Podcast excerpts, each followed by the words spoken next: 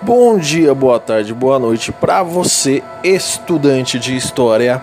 Começamos agora nosso segundo bimestre falando sobre uns carinhas que defenderam que a razão e a ciência deveriam ser levados muito mais a sério.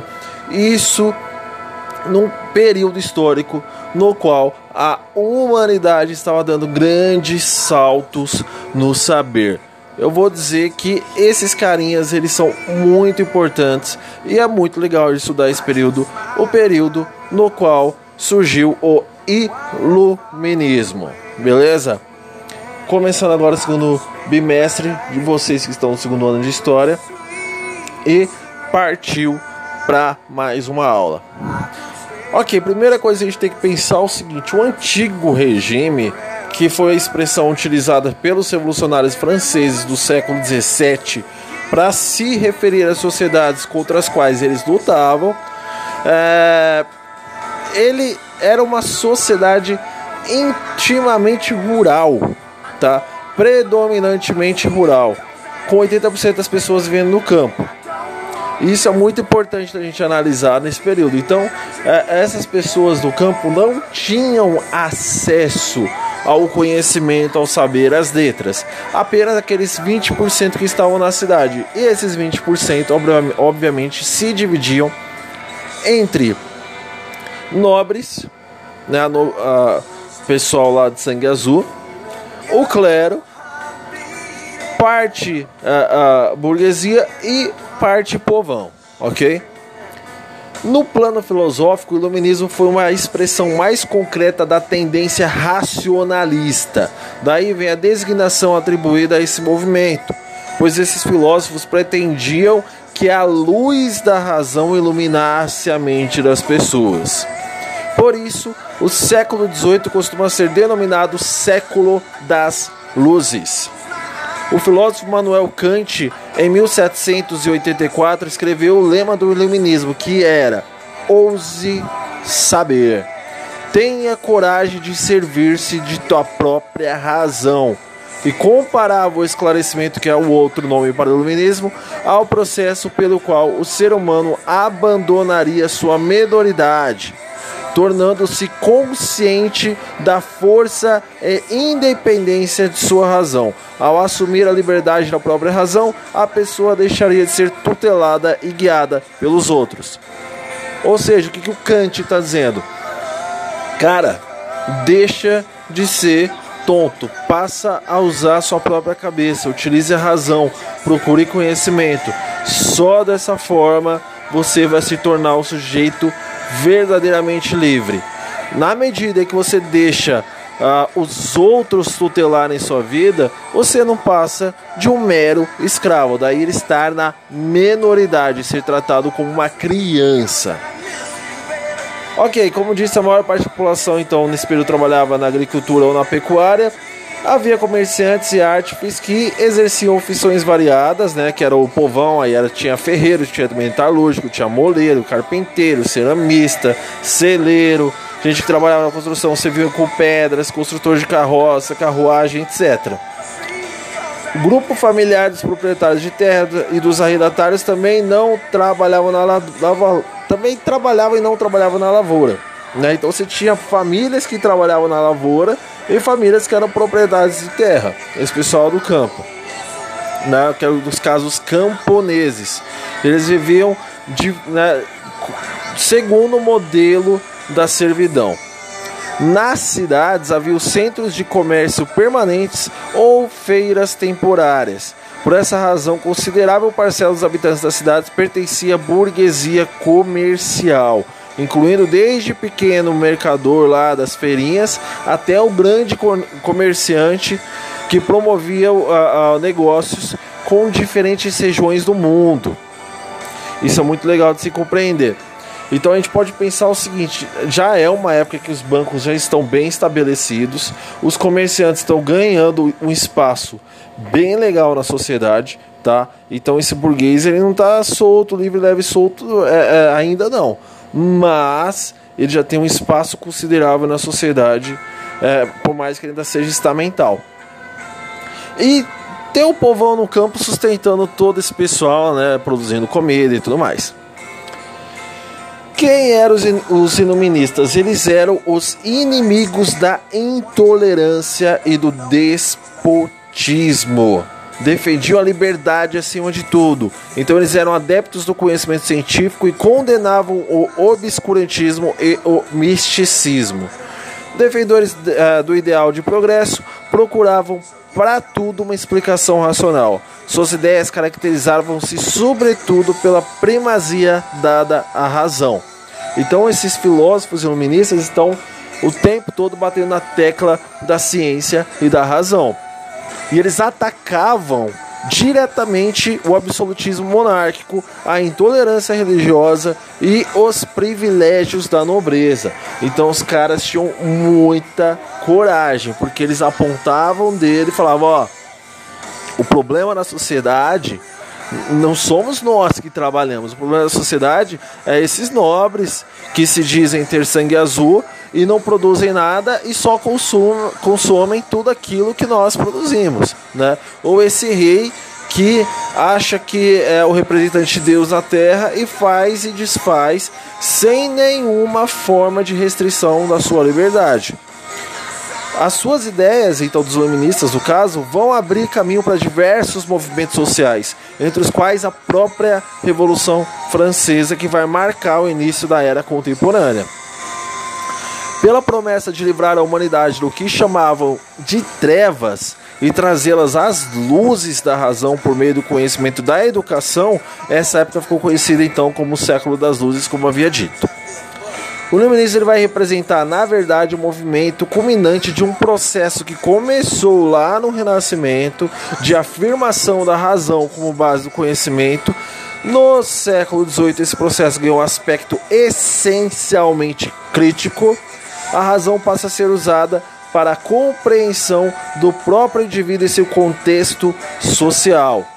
Então, não basta apenas criticar o Estado e o rei. Eu também tenho que me compreender enquanto indivíduo, enquanto cidadão pertencente a esse Estado com um papel no qual devo exercer a minha liberdade para compreender o mundo ao meu redor e a minha posição dentro desse Estado. Para eles, todos os seres humanos nascem iguais e são portadores de direitos naturais. As desigualdades teriam sido provocadas pelo próprio ser humano no processo de formação da sociedade. Assim, para corrigir as desigualdades, tornava-se necessário mudar a sociedade e garantir os direitos naturais do indivíduo, entre os quais a liberdade, a igualdade perante a lei e livre posse de bens. Era preciso então dar um fim à escravidão, à injustiça, às guerras e, e à desigualdade pautada nos estamentos, na divisão de classes entre nobres, clero e terceiro estado. Podemos dividir os pensadores iluministas em dois grupos: os filósofos, que se preocupavam com problemas políticos, e os economistas, os principais filósofos franceses foram Charles de Secondo, no caso o Barão de Montesquieu, François-Marie Arouet, mais conhecido como Voltaire, Jean-Jacques Rousseau e Denis Diderot. Vamos falar então de cada um deles. O Montesquieu publicou em 1721 as Cartas Persas, em que ridicularizava certos costumes e instituições da Europa. Em 1748, publicou Do Espírito das Leis, a sua obra mais famosa, um estudo sobre formas de governo em que destaca a monarquia inglesa como modelo a ser seguido e recomendável, tá? Como única maneira de garantir a liberdade, a independência entre os poderes executivos, legislativo e judiciário. Então, para ele, a maneira de garantir a liberdade do indivíduo era a independência dos três poderes. Ao formular sua proposta de divisão do poder do Estado em três poderes separados e independentes uns dos outros, Montesquieu tinha em mente a criação de mecanismos que impedisse a concentração do poder político nas mãos de uma única pessoa ou de um grupo de indivíduos. Dividido em três partes, procurava criar condições para que elas se fiscalizassem uh, entre si. Em sua opinião, somente o, o poder conseguiria controlar o próprio poder. Outro filósofo que ficou muito famoso nessa época foi o John Locke, que condenou o absolutismo monárquico e o poder inato, ou seja, divino do rei. Por outro lado, defendeu o respeito à liberdade dos cidadãos, a tolerância religiosa, que os direitos de, eh, os direitos de propriedade e de livre iniciativa econômica. O John Locke foi o grande responsável é, intelectualmente pela Revolução Inglesa e foi um cara que defendeu muito as ideias do liberalismo, até porque ele é o pai do liberalismo político, ok? Vou a, a, dizer um trecho da obra do Locke chamado um trechinho da, da segundo tratado sobre o, o governo do John Locke, no qual ele vai dizer o seguinte: abre aspas. Se o homem no estado de natureza é tão livre conforme dissemos, se é senhor absoluto de sua própria pessoa e posses, por que abrirá mão de sua liberdade e sujeitar-se ao domínio e controle de qualquer outro poder? Ao que é óbvio responder que Embora no estado de natureza tenha tal direito, a fruição do mesmo é muito incerta e está constantemente exposta à invasão de terceiros.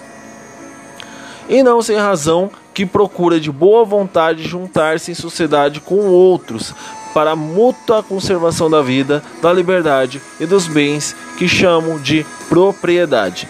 Nesse trecho, fecha aspas, nesse trecho, John Locke está claramente defendendo o direito à propriedade. Naquela ideia anterior, é, que ele vai trabalhar, ele, Rousseau e, é, é, e o próprio é, Hobbes, que vão trabalhar a ideia de estado de natureza, direitos naturais, ele vai dizer, ele vai ser o grande defensor do direito da propriedade. Então, se o indivíduo estado de natureza ele ele está sempre em perigo porque o outro pode tomar sua propriedade, ele adere à sociedade e a um Estado para que o Estado né, garanta essa sua propriedade de uma forma ou de outra.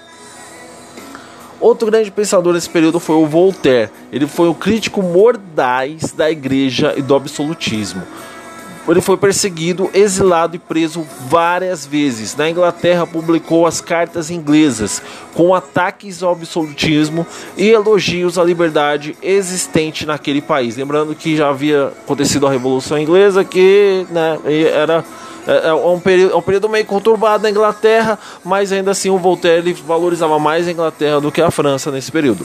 Suas ideias exerceram grande influência não só entre os pensadores da época, mas também entre governantes. Alguns deles, como Catarina II da Rússia e Frederico II da Prússia, mantiveram uma intensa correspondência com o filósofo. O Voltaire ele era um debochado, ele era um cara irônico. Ele entrava nas cortes e tirava sarro dos nobres na cara deles de forma totalmente irônica e passava muitas vezes percebido por alguns, por outros é, é, era óbvio o escárnio que ele, ele deixava no lugar. E por isso ele irritou muita gente, né? Outro grande filósofo foi o Jean-Jacques Rousseau. Nascido em Genebra, Rousseau foi entre os iluministas o mais crítico é, de todo o sistema e vai sempre estar criticando a desigualdade social e o absolutismo. Em seu discurso sobre a origem e os fundamentos da desigualdade entre os homens, afirmou que a igualdade em que viviam originalmente os seres humanos tinha sido destruída com o surgimento da propriedade privada. Seu livro mais famoso, entretanto, seria O Contrato Social, no qual propõe uma sociedade baseada na justiça, na igualdade e na soberania do povo. Para ele, portanto, o povo e não o rei era o verdadeiro soberano, ao contrário do que pensava Montesquieu. Rousseau defendia a república como sistema ideal Então, enquanto Montesquieu está lá pensando na divisão dos seus poderes, para que, para que nenhum se sobressaia sobre o outro, o Rousseau está sendo claro, está dizendo o seguinte: o soberano, quem deve mandar é o povo e pronto, tá? Em sua opinião, os governantes eram meros funcionários do povo e executores da sua vontade. Esse conceito de vontade geral referido ao povo teve grande influência sobre os revolucionários da Revolução Francesa, como o próprio Robespierre. Abre aspas para Rousseau no discurso sobre a origem da desigualdade entre os homens. Ele diz: O verdadeiro fundador da sociedade civil foi o primeiro que, tendo cercado o terreno, disse: Isto é meu, e encontrou pessoas suficientemente simples para respeitá-lo quantos crimes, guerras, assassinatos, misérias e horrores teria sido evitado à humanidade aquele que, arrancando as estacas desta cerca, gritasse, é, tivesse gritado: Não escutem esse impostor, pois os frutos são de todos e a terra de ninguém. O que o Rousseau aqui está dizendo de fato é: olha, o grande mal o que gerou a desigualdade entre os homens foi o início da propriedade. Então, se a terra pertence, pertence a todos, se o fruto da terra pertence a todos, né? Então não tem por que alguém cercar uma terra e dizer isso aqui é meu. Ou um país chegar e dizer, ó, isso aqui é a, é a fronteira. Então aqui está a divisão entre a França e a Alemanha, o Brasil e o Paraguai, né? Quem disse, quem ditou onde é que ficam essas fronteiras, né? Então alguém em algum momento foi lá e falou: esse pedaço de terra é meu, né? Aí o outro falou: tá, isso aí é seu, isso aqui é meu. A outro pegou e falou: isso aqui é meu, isso aqui é. Até que alguém ficou sem. E aí, se alguém ficou sem, se sentiu injustiçado. Aí ele foi lá e guerreou com outro que tinha e tomou do outro.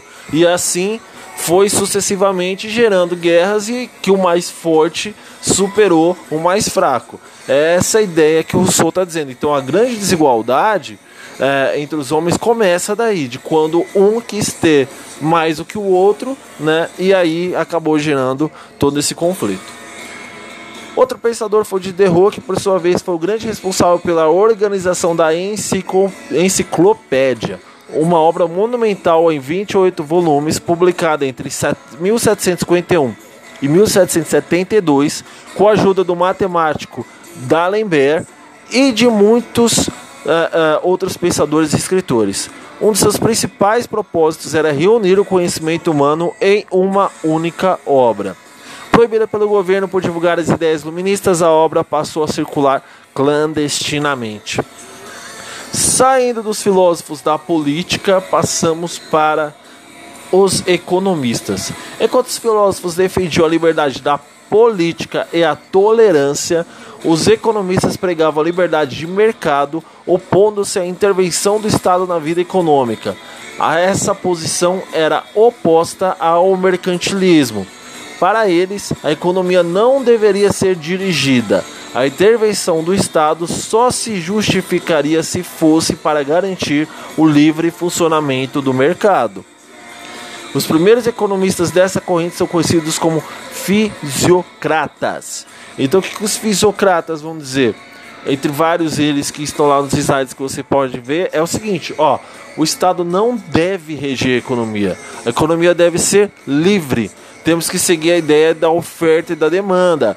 Laissez-faire, ou seja, deixe fazer, deixe fluir, deixe a economia por conta dela mesma, que ela dá conta.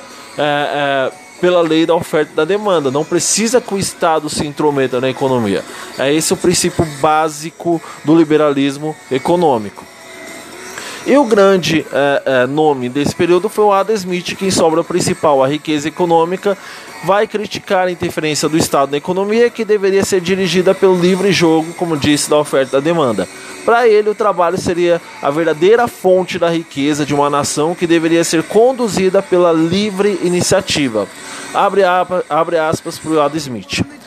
Nesse sistema de liberdade econômica, o Estado só tem três obrigações: proteger a sociedade contra a violência ou invasão de outros países, sociedade da injustiça e opressão interna, manter e construir obras que sejam do interesse geral e não particular, tá? Isso é bem interessante se analisar. Então, o que, que o Adam Smith está dizendo? E o Davi Ricardo, em seguida, vai é, aprimorar as ideias do Smith. De que, uh, uh, olha, uh, além da livre iniciativa, nós temos que pensar que a riqueza da nação ela é construída no trabalho de cada um dos cidadãos. Então, o que vai gerar a riqueza é esse trabalho, ok? E essa ideia vai ser apropriada por Karl Marx, que vai dizer o seguinte: olha, se a riqueza da nação é produzida por cada um dos trabalhadores, então aquele que produz a riqueza nada mais justo do que aquele que produz a riqueza ser o dono da própria riqueza. E daí a, a frase clássica do senhor Karl Marx, né, trabalhadores do mundo univos para buscar o seu direito de propriedade daquilo do qual você mesmo produz, que é esta riqueza. Ok, voltando aqui para o iluminismo, só para encerrar, nós temos que pensar o seguinte: eles vão gerar toda uma influência.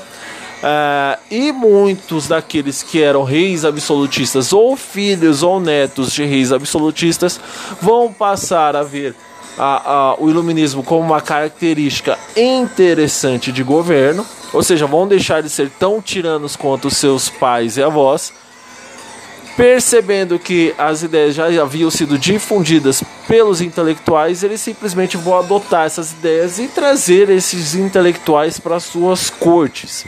Ou seja, se eu não posso vencer o inimigo, vou torná-lo meu amigo. Foi essa a ideia básica desses reis que vão adotar não mais o absolutismo, mas um sistema chamado despotismo esclarecido esclarecido por causa do esclarecimento, iluminismo e despotismo, que é outro nome bonitinho para tirania.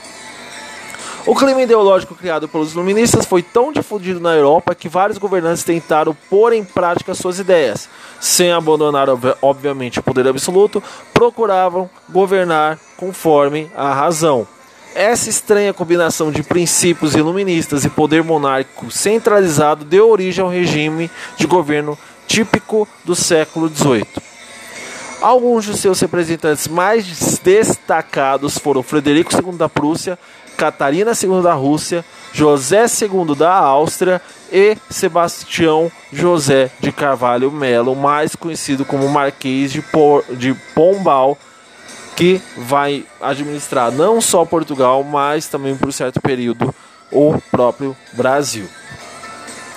No despotismo esclarecido, o governante apresenta-se como o primeiro servidor do Estado, em contraste com a ideia expressa na frase de o Estado sou eu atribuída a Luís XIV.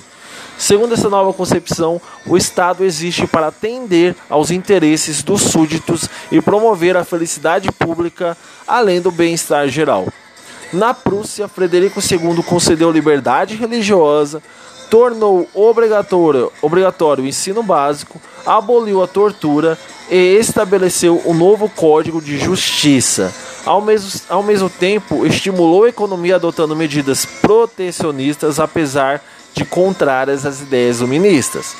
Em seu reinado, manteve-se na Prússia o regime feudal, com servos sujeitos aos grandes proprietários, ou seja, o iluminismo, mais ou menos, né?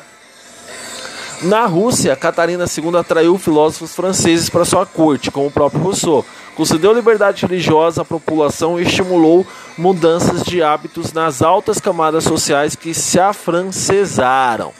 Tá? Então, as, a, os nobres russos vão começar a adotar a etiqueta francesa, a peruca e todo aquele resto. A situação dos servos, contudo, se agravou. Os grandes proprietários chegaram a, a, conquistar o direito de condenar à morte o servo que se rebelasse contra eles. Cede de um lado, né? Erra do outro com relação ao próprio iluminismo. Características de uma época. Por fim, é, em Portugal, o Marquês de Pombal vai promover importantes reformas inspiradas nas, nas ideias iluministas, modernizando o exército, vai reconstruir Lisboa depois do terremoto e vai influenciar a, a, nesse sistema de administração tanto Portugal com relação a, ao Brasil como o próprio Portugal com relação a eles mesmos. Beleza? Essas são as ideias iluministas. Essas tinha a dizer para vocês. Falou, até a próxima.